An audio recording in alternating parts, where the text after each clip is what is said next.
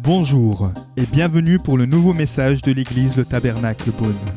Pour plus d'informations sur nos activités, merci de visiter la page Facebook Église Le Tabernacle Beaune. Euh, chapitre 30 et au verset 32 du livre des Proverbes. Si l'orgueil te pousse à des actes de folie, et si tu as de mauvaises pensées, mets la main sur la bouche.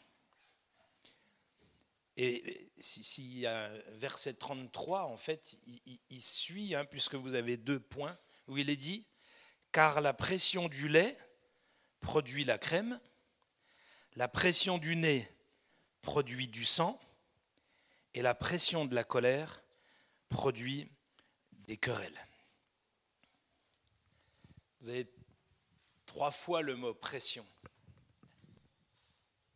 Je ne sais pas si vous avez remarqué, peut-être je pourrais poser la question, qui euh, vit au quotidien une pression et qui lève la main?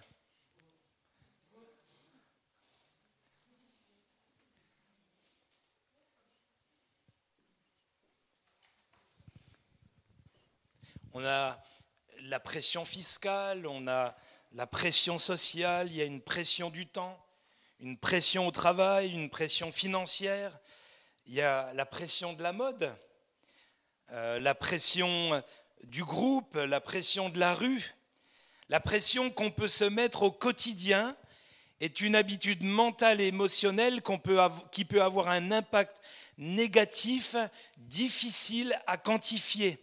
Et sans que nous en soyons conscients, la pression nous vole une partie de notre motivation ainsi que notre joie de vivre avec Dieu, notre joie de vivre avec nos proches, et souvent, et même d'abord, avec nous-mêmes.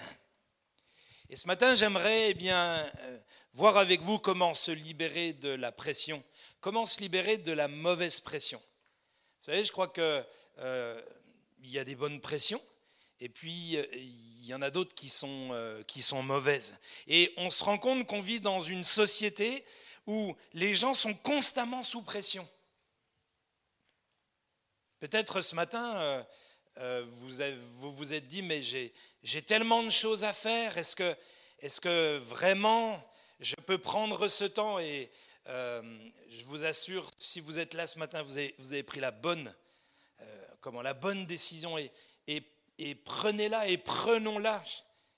Parce que euh, le temps qu'on met à part pour Dieu n'est jamais un temps perdu. Le temps qu'on ne mettra pas à part sera un temps perdu, sera un temps volé et sera un temps qu'on ne pourra peut-être pas rattraper. Et j'ai fait ce message-là parce que je me suis rendu compte, eh bien, dans, dans mon quotidien, que, eh bien, le matin, j'avais euh, pris l'habitude de, boire mon café, de lire ma Bible, de lire un livre, euh, et puis de, mettre mon portable à côté de moi. Et vous savez, je ne sais pas comment ça vous fait, vous, mais vous dites, tiens, ah, j'ai pas répondu à un texto hier, tiens, j'ai des mails là. Et je me suis rendu compte au fur, au fur et à mesure du temps qu'en fait, j'oscillais entre répondre à mes textos, lire ma Bible, et, à un moment donné, j'ai dit, ça suffit. Et, j'ai pris la décision tous les matins que mon portable euh, eh bien, soit ailleurs. Et d'ailleurs, à la maison, euh, euh, j'ai, tous les dimanches, quand on est réunis en famille, eh il n'y a pas un portable autour de la table. Les portables sont ailleurs parce que je veux que ce soit un moment en famille. Mais ça, ça regarde que notre famille. Mais en ce qui concerne eh bien, notre, notre relation avec Dieu. Et on se rend compte qu'il y a parfois une telle pression que eh des minutes, des secondes, des versets, des pensées, des méditations vont nous être grappillées. Et vous savez, si on multiplie ça eh chaque jour, chaque mois, à l'année, forcément, eh bien, il va se passer quelque chose dans notre vie spirituelle, on sera, on sera forcément impacté. Et je ne sais pas ce qui vous, vous met eh bien, la pression au quotidien, mais on, sent que dans notre société, la, société est sous pression. Euh, beaucoup pensent que c'est un mode de fonctionnement normal, que, que cette pression est le motive, mais vivre sous une pression perpétuelle a pour effet de nous détruire peu à peu. Et la contrainte engendre à long terme des effets indésirables, des phénomènes de résistance et des pressions inconfortables. Et un moment donné, lorsque eh bien, quelqu'un va nous dire quelque chose ou lorsqu'il va y avoir une situation qui va arriver, on va mal gérer les choses. Et ça peut partir eh bien, euh, dans les tours. De Corinthiens chapitre 4 et au verset 8 nous dit, de Corinthiens 4 verset 8, nous sommes, c'est l'apôtre Paul qui dit, nous sommes pressés de toute manière mais non réduit à l'extrême. Et là, l'apôtre Paul utilise un mot en grec qui veut dire tlibo, qui veut dire pressé, comme une grappe oppressée. Et peut-être euh, que vous vivez cela, vous avez l'impression au quotidien, je sais que parfois le monde du travail n'est pas simple, eh bien on a le sentiment d'être pressé comme une grappe, et lorsqu'on rentre à la maison le soir, eh bien, on n'a qu'une envie, hein, c'est de pouvoir se, relâcher pour se dire demain, il faut remettre ça. Euh, il y a un an maintenant, eh bien, j'ai pris la présidence d'une structure associative où il y a 50 salariés. Et je me souviens, l'ancien président mettait une pression sur le directeur, le directeur mettait une pression sur euh, euh, comment les, les chefs de, pôle et les chefs de pôle mettaient une pression sur les salariés.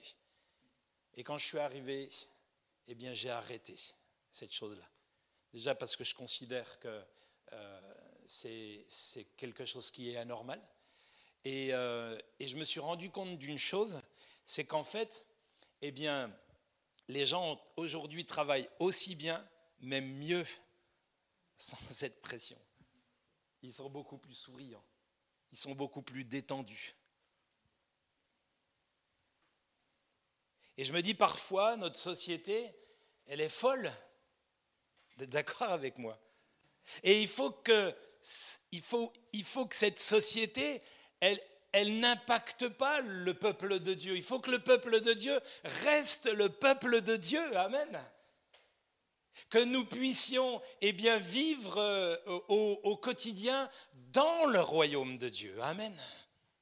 Jésus a bien dit, euh, nous sommes dans le monde, mais nous ne sommes pas de ce monde. Donc on doit forcément se, démarquer. Et euh, je discutais avec Ephraim cette semaine et il me disait qu'il travaillait dans une entreprise et tous les... C'est quoi la cadence? 30 secondes. Tous les 30 secondes, euh, alors la pièce, elle arrive et elle repart, hein, c'est ça. voilà, pression. Et combien de pièces euh, à la journée? 600, voilà. c'est pas simple, hein J'ai dit, mais l'important, c'est que, eh bien, ça c'est un temps que tu vas avoir, mais l'important, c'est que tes pensées aussi soient avec le Seigneur. Dieu peut nous utiliser à différents endroits.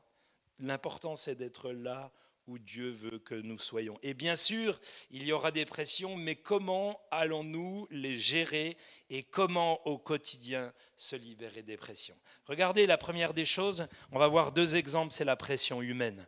1 Samuel chapitre 13, verset 8. 1 Samuel, je vais prendre deux hommes, je vais prendre euh, Saül et je vais prendre Jésus. 1 Samuel chapitre 13, verset 8. Ça va, vous êtes encore avec moi? Ah non, ils sont partis. J'ai vidé la salle.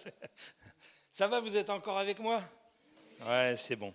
1 Samuel chapitre 13, verset 8. Saül a attendu sept jours selon le terme fixé par Samuel. Mais Samuel n'arriva pas à Gilgal et le peuple se dispersait loin de Saül. Alors Saül dit, amenez-moi l'Holocauste et les sacrifices d'action de grâce. Et il offrit l'Holocauste comme il achevait d'offrir l'Holocauste. J'aime bien le comme il achevait. C'est parce que c'est à ce moment-là que Samuel il arrive. Voici Samuel arriva et Saül sortit au devant de lui pour le saluer. Et Samuel lui dit, qu'as-tu fait?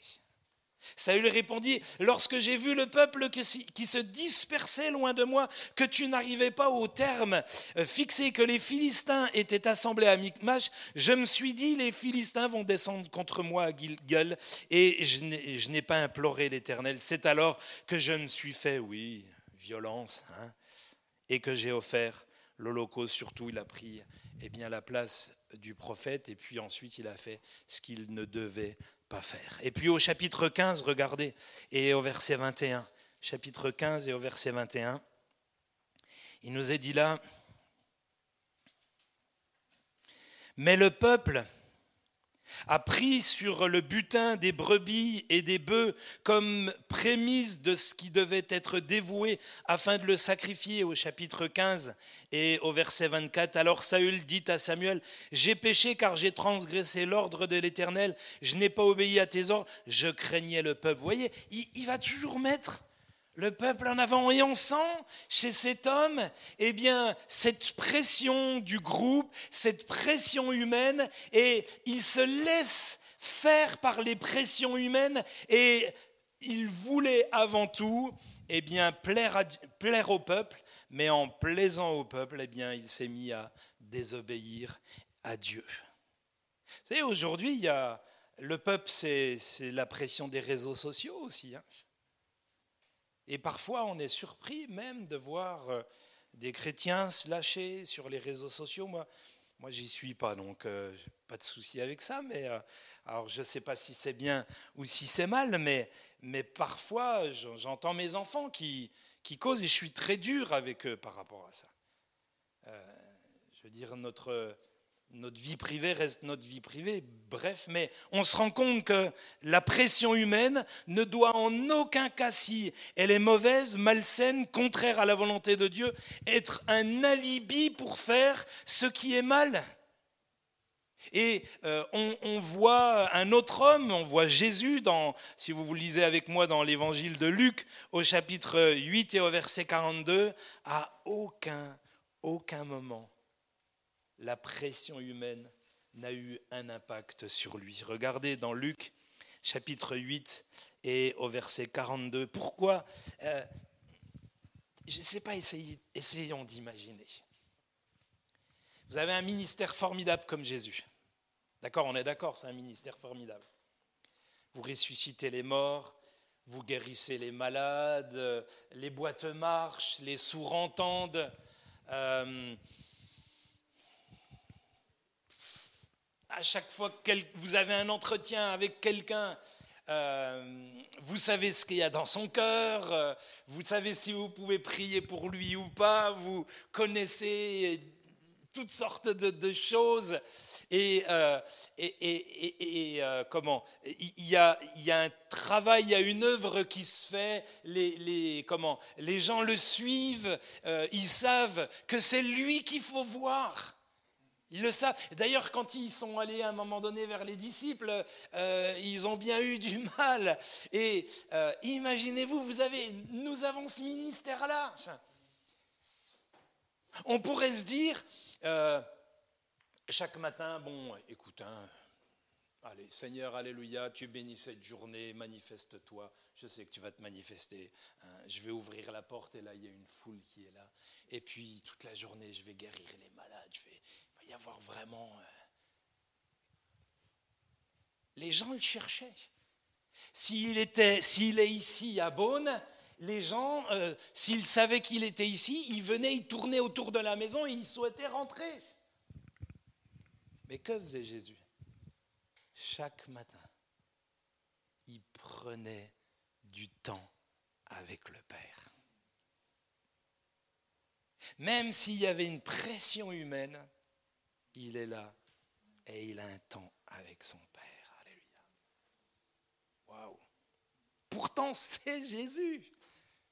Il sait qu'aujourd'hui, eh bien, il se passera des choses miraculeuses. Et pourtant, il prend du temps avec le Père. C'est dans, dans, la condition humaine, Hein, on, serait là, nous, et se retiendrait, on, dirait, euh, Seigneur, mais il y, a, tellement de besoins. qu'il faut que j'y aille.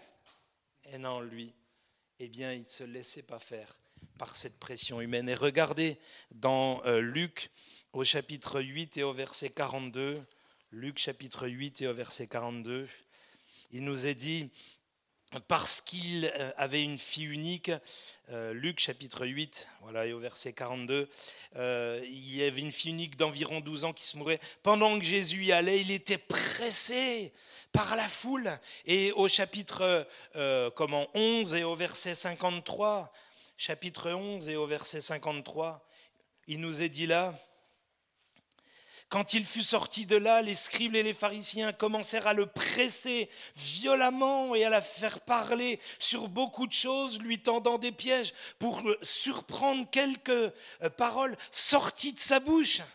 Voyez la pression que Jésus pouvait avoir. Et qu'est-ce qu'il faisait?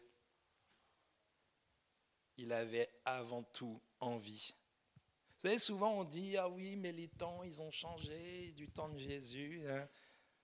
Non, on vit les mêmes temps. Il y a les mêmes pressions. Et Jésus, lui, il ne voulait même pas faire sortir une parole de sa bouche qui n'était pas en accord avec la volonté de son Père. Amen. Est-ce que Jésus s'est laissé faire par cette pression humaine? Jamais. Il a toujours prié pour être dégagé de cette pression. Et à la pression humaine, il mettait avant tout, avant tout, la volonté de Dieu. Comment cela peut se traduire La pression par, par, des mails, la pression par des textos, la pression par des sollicitations, ce qui peut voler mon temps, mes temps avec Dieu. Et euh, il est important eh bien, de voir que Jésus n'a jamais mis la guérison ou l'exercice de son ministère avant son temps avec Dieu. Amen.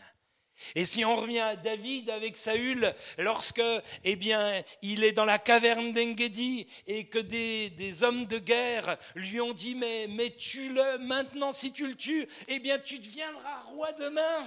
Et au moment où, David et, Saül sont dans la caverne d'Engedi et que David peut tuer Saül, il a senti son cœur battre. Et il a refusé parce qu'il dira non, même si tout le monde me le dit je ne veux pas toucher un oin de l'éternel. Amen. Parce que ce que je veux, c'est avant tout que la volonté de Dieu se fasse. Ce n'est pas la pression humaine. Vous savez, les hommes nous euh, voudront toujours nous porter ou euh, nous pousser à faire des choses que Dieu ne veut peut-être pas qu'on fasse. Et ça, c'est important de voir cela.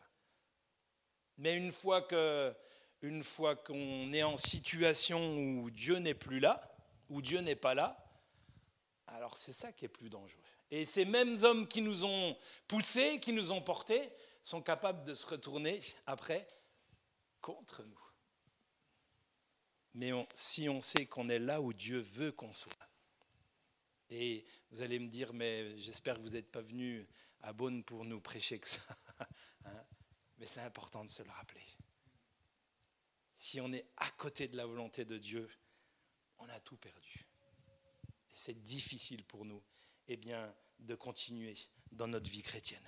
Et regardez une deuxième pression, c'est la pression face à l'avenir. 1 Samuel chapitre 1 verset 4, la pression face à l'avenir. La pression face à l'avenir. La pression face à l'avenir. Qu'est-ce que je vais devenir demain? Qu'est-ce que je vais être dans un mois? Qu'est-ce que je vais être dans un an? Vous avez remarqué comme, euh, je sais pas, moi j'ai l'impression qu'il y a 30 ans, je me posais moins ces questions qu'aujourd'hui. On est constamment en train de se demander ce qu'on va être demain, ce qu'on va être. Euh, vous n'avez jamais remarqué? Et il faut dire aussi, des fois, les, nos milieux hein, euh, euh, nous amènent à vouloir des nouvelles saisons, à vivre d'autres choses. Et puis, voilà, il y a toujours des choses comme ça. Il y a toujours des nouvelles saisons. Hein, il y a toujours des temps de rafraîchissement, toujours des temps. Mais finalement, au bout du compte, on écoute ça, puis on se dit D'accord, mais qu'est-ce que je vais être demain? Et puis, du coup, ça, ça mène à pas grand-chose. Regardez, si vous lisez avec moi dans 1 Samuel chapitre 1, verset 4, Qu'est-ce qu'il nous est dit? Le jour où Elkana offrait son sacrifice, il donna des portions à Pénina sa femme et à tous les fils et à toutes les filles qu'il avait d'elle, mais il donnait à Anne une portion double, car il aimait Anne que l'Éternel avait rendue stérile. Sa rivale lui prodiguait des mortifications pour euh, euh, la porter à s'irriter de ce que l'Éternel l'avait rendue stérile, et toutes les années il en était ainsi. Quelle pression Qu'est-ce qu'elle a fait, cette femme-là? Qu'est-ce qu'elle a fait? Est-ce que la pression, la pression de sa rivale ou de sa situation? Est-ce que, je dirais, ça a perturbé le plan que Dieu avait pour elle? Non. Elle avait remis sa vie entre les mains de Dieu, quelles que soient ses difficultés. Et remarquez, celle qui avait tout, était même dans le mépris. Celle qui n'avait rien, elle, elle était dans l'acceptation de la situation. Et la pression de l'avenir n'était pas sur elle. Et Dieu va utiliser l'enfant de cette femme qui était stérile pour que le peuple de Dieu soit béni, pour que le peuple de Dieu passe à autre chose, parce que faut quand même se dire une chose. Hein. Lorsque vous lisez eh euh, les premiers versets du livre de Samuel, il est dit que les visions étaient rares. Mon gendre me demandait l'autre fois euh, pourquoi Samuel, euh, n'avait pas reconnu la voix de Dieu? Parce qu'il est dit que les visions étaient rares et la parole de Dieu était peu fréquente. Ça veut dire que c'était un temps où on ne savait même plus comment Dieu parlait. On ne savait même plus entendre la voix de Dieu. Euh, et euh, Élie, le sacrificateur, lui, il était vraiment loin de tout ça.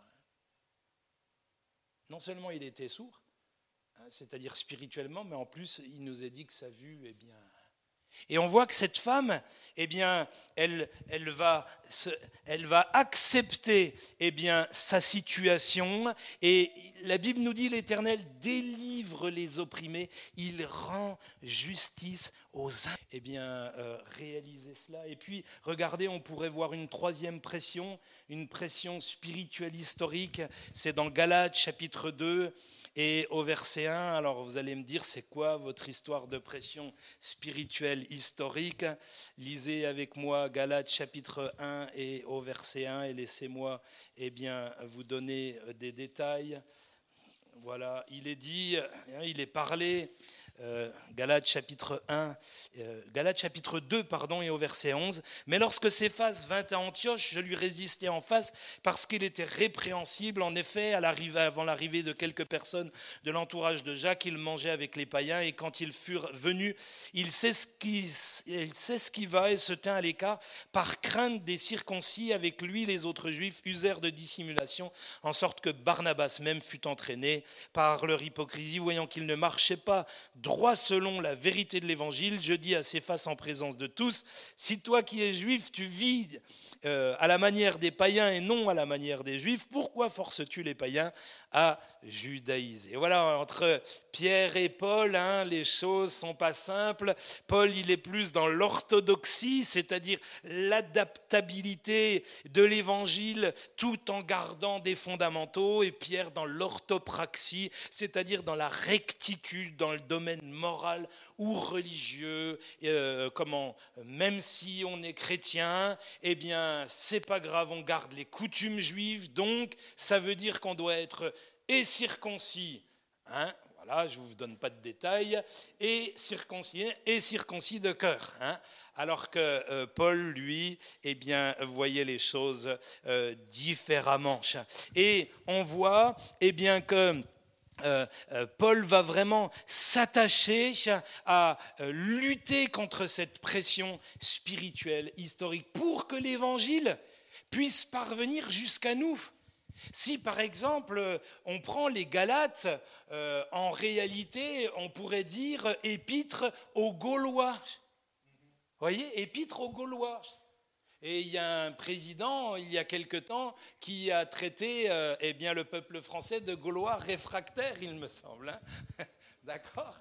Donc, euh, et il est important eh bien, que nous, nous puissions, oui, garder des fondamentaux, mais que, eh bien, ce qui, euh, je dirais, a été, l'est encore, mais doit amener, il doit y avoir un caractère d'adaptabilité. Moi, je me souviens avoir euh, été dans, j'ai été dans une région où il y avait des églises historiques, mais elles étaient tellement historiques que tout s'était arrêté. Mais vraiment tout. Et vous aviez l'impression que quand vous franchissiez la porte, eh bien, vous faisiez un retour en arrière comme dans les visiteurs, vous savez. Non, mais je, vous assure, et je ne veux pas vous donner des détails pour ne pas être euh, eh bien, pertinent, euh, pour ne pas être euh, indécent, mais, mais c'était quand même. Et je me disais, comment ces gens-là vont pouvoir gagner du monde à l'évangile? Et en réalité, ils étaient 30, et ils sont restés 30, et à mon avis, aujourd'hui, ils sont encore moins. Parce qu'il n'y a pas eu eh bien, cette adaptabilité, il y avait une telle pression spirituelle historique dans l'historique de leur mouvement, fallait mettre des foulards. Dans l'historique de leur mouvement, fallait mettre des jupes. Dans l'historique de ces mouvements, eh bien, fallait que la maison de Dieu, elle soit pas trop belle, mais euh, elle n'était tellement pas que la toile de jute des années, euh, vous voyez, je sais pas combien, elle était restée euh, hein, poussiéreuse et bon, bref. et c'était terrible. Je crois qu'il y a des choses qu'il faut, il y a des fondamentaux qu'il faut garder, ça c'est sûr. Et prendre soin euh, d'être là tous les dimanches dans la maison de Dieu, ça c'est quelque chose d'important. Dans le livre des Hébreux, il est parlé de deux repos. Il est dit empressons-nous d'entrer dans, dans ce repos. Le premier repos, c'est le repos de sabbat. Le deuxième repos, pardon, c'est le repos de sabbat. Le premier repos fait référence au peuple d'Israël qui a quitté l'Égypte pour aller dans le pays promis, mais certains n'ont pas voulu entrer dans ce repos parce qu'ils ont décrié eh bien, euh, comment le pays promis en disant mais euh, nous, sommes comme des sauterelles devant ces géants et euh, vous vous souvenez de, de ça. Et qu'est-ce quelle image, qu'est-ce qu'on peut faire de ça? C'est que tout simplement, eh lorsque l'évangile nous a été prêché, nous sommes déjà rentrés dans un premier repos si nous sommes convertis, parce que nous sommes passés de la mort à la vie, des ténèbres à la lumière, du royaume de Satan au royaume de Dieu. Ça, c'est le premier repos. Nous sommes dans le repos de Dieu pour cela. Et ça, c'est vrai. Regardez, si vous lisez avec moi dans le livre des Galates, mais le deuxième repos, c'est celui-là qui parfois me chagrine. C'est que parfois, je trouve que certains chrétiens, à fort au chapitre 4, Hébreu chapitre 4, certains chrétiens, eh bien, ils sont dans ce repos, dans ce premier repos. Pour eux, le ciel est à eux. Mais c'est le deuxième repos qui pose problème. De plus en plus, on voit eh des chrétiens dans les communautés ne, pas euh, mettre à part le jour du sabbat, ne pas mettre à part le dimanche. Et regardez dans Hébreu chapitre 4 et au verset 8, car si Josué leur avait donné le repos, Dieu ne parlerait pas après cela d'un autre jour. Il y a donc un repos réservé au peuple de Dieu, car celui qui entre dans le repos de Dieu, et ce verset il est important, se repose ce matin, nous sommes en train eh de nous reposer de nos œuvres. Nous rentrons dans le repos de Dieu. C'est-à-dire que Dieu s'est reposé de ses œuvres à la création et nous nous reposons avec lui aujourd'hui de nos œuvres et des siennes. Amen. C'est pour ça qu'il a une communion avec lui. Et il est dit, eh bien, il se repose euh, de ses œuvres comme Dieu s'est reposé des siennes. Empressons-nous donc d'entrer dans ce repos afin que personne ne tombe en donnant le même exemple de désobéissance. Ça, c'est important. de rentrer dans ce repos, euh, dans ce repos-là. Et on, le voit, eh bien, par exemple, je, fais un, parallèle avec ce qui s'est passé du temps de Néhémie, où euh, euh, le peuple d'Israël eh bien, euh, ne, fermait plus les portes de la ville de Jérusalem, rentrait toutes sortes de marchands extérieurs, et eh bien, comment le jour du repos, eh bien, les gens allaient, au lieu d'aller à la maison de Dieu, au lieu d'aller au temple, d'aller au temple, eh bien, ils allaient s'affairer à toutes sortes d'occupations, euh, comme ils s'occupaient la semaine. Et, euh, Néhémie a été très dur euh, avec eux. Et il leur a rappelé quoi? Il leur a dit, mais est-ce que vous ne vous souvenez pas de ce qu'ont vécu nos pères? Vous ne vous rappelez pas que parce qu'ils n'ont pas fait le repos pendant des années, ils ont été déportés à Babylone, ils sont restés 70 ans parce que les 70 ans correspondaient eh bien, à, 10 ans, 7 hein, jours et 7 euh, années. Donc il y avait une multiplication. Et euh, parce que vous n'avez pas voulu respecter eh bien, le septième jour et que vous n'avez pas voulu respecter la septième année, eh bien, pendant 70 ans, vous allez être déportés. Ennemi va leur dire, mais, mais, mais à quoi, à quoi réfléchissez-vous? Et je crois que c'est important pour nous eh de, comprendre euh, ces choses-là. Ne laissons pas le sabbat, frères et sœurs. Amen. Ne laissons pas le sabbat. Et puis, une dernière pression, c'est la pression euh, démoniaque. Hein. Il y en aurait, il y en aurait d'autres. Hein. On voit l'église de Smyrne et l'église de Pergame. Elle, tient un combat, l'église de Smyrne, contre des personnes, alors que l'église de Pergame, eh bien, elle a des gens attachés à des doctrines mauvaises. La doctrine de Balaam qui pousse les gens eh bien, à la débauche et la doctrine de des Nicolaïtes. Et Nicolaïtes, ça veut dire quoi? Destruction du peuple de Dieu. Et on voit qu'il y a cette pression-là aussi sur l'église, des pressions démoniaques. Alors comment être délivré de ces pressions Eh bien déjà, on l'a dit, il y a un repos pour le peuple de Dieu. Amen. Regardez euh, Job chapitre 32 au verset 18. Job chapitre 32 et au verset 18. Comment on peut être délivré de cette pression? Vous savez, si on n'est pas rempli de l'Esprit de Dieu. Et vous vous rendez compte, Job? Eh bien, on dit que le livre Job, alors il est placé là, mais c'est c'est un des livres les plus vieux de la Bible. Et il est dit, regardez dans Job chapitre 32 au verset 18, il dit la chose suivante.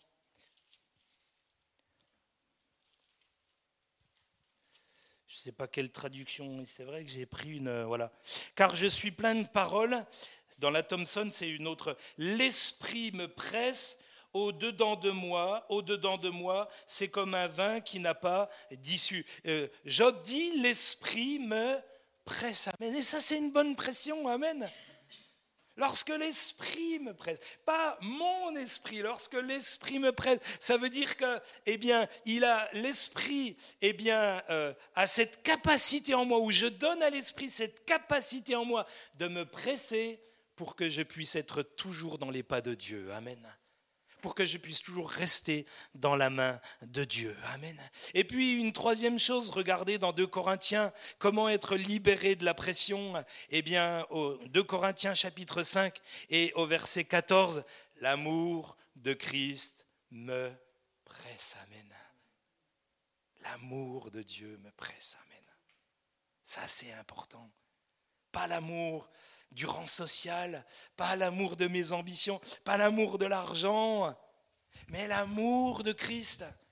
J'ai regardé un reportage il n'y a pas très longtemps sur les trois hommes qui sont allés sur la Lune, Buzz Aldrin, Neil Armstrong et Colin. Et Colin va dire une chose formidable. Il va dire, quand il est redescendu, dit déjà, vous savez, on ne savait pas si on allait revenir, ça c'est clair. Mais quand on était là-haut et qu'on a vu la Terre, on s'est rendu compte que, bien sûr, on n'a pas besoin d'aller sur la Lune pour se convertir, mais lui, il a vraiment vécu un truc. Et la semaine d'après, il est allé dans une, une réunion d'évangélisation, il a donné sa vie au Seigneur. Et vous savez ce qu'il a dit? C'était dans un reportage sur Arte il n'y a pas longtemps qui a, qui a été diffusé, diffusé à la télé. Il a dit la chose suivante. Il a dit, j'ai fait quelques pas alors c'est comment Colline, lui, il est resté dans, le comment il est, resté dans l'engin, mais c'est comment Buzz Aldrin qui dit j'ai fait quelques pas sur la lune, mais le plus important pour moi est de marcher avec Dieu éternellement. L'amour de Christ, eh bien, l'a pressé. Amen. Et puis, euh, une quatrième chose pour être libéré de la pression, déchargeons-nous de tous nos soucis. Amen. Matthieu chapitre 11 et au verset 28, vous connaissez, vous connaissez ce, verset-là? Qu'est-ce qu'il est dit? Venez à moi, vous tous qui êtes chargés, fatigués, sous pression, et je vous donnerai du repos. Et je voudrais finir sur une anecdote. Dans son livre, Eden Wellness, eh bien, Parker Palmer raconte l'histoire de fermiers du Midwest qui se préparaient à la venue du blizzard terriblement dangereux, puisque survenant rapidement et avec force. Puissance maximale, à sa puissance maximale, eh bien, le, blizzard amenait parfois des fermiers qui étaient à quelques pas, quelques pas de leur ferme. Ne plus pouvoir distinguer même le bout de sa main. Et il y avait une pratique, eh bien, c'est que lorsqu'il savait que le blizzard allait venir, il y avait toujours une corde aux quatre coins des murs de la maison et il s'attachait à cette corde-là.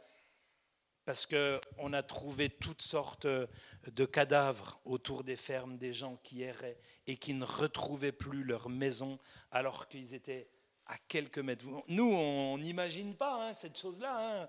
Vous imaginez, on imagine un brouillard, mais euh, là, imaginez-vous, ça, fait comme un, voile blanc et, on ne voit euh, plus rien. Et beaucoup de gens mourraient de froid, désorientés par leur incapacité à voir. Amen.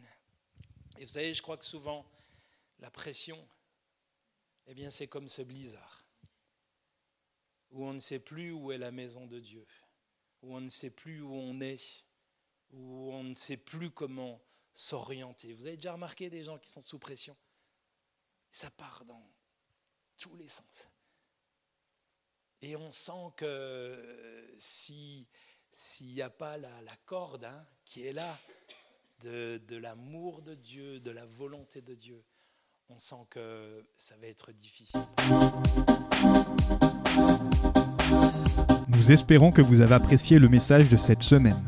Pour plus d'informations sur notre Église, merci de visiter la page Facebook Église le Tabernacle Beaune.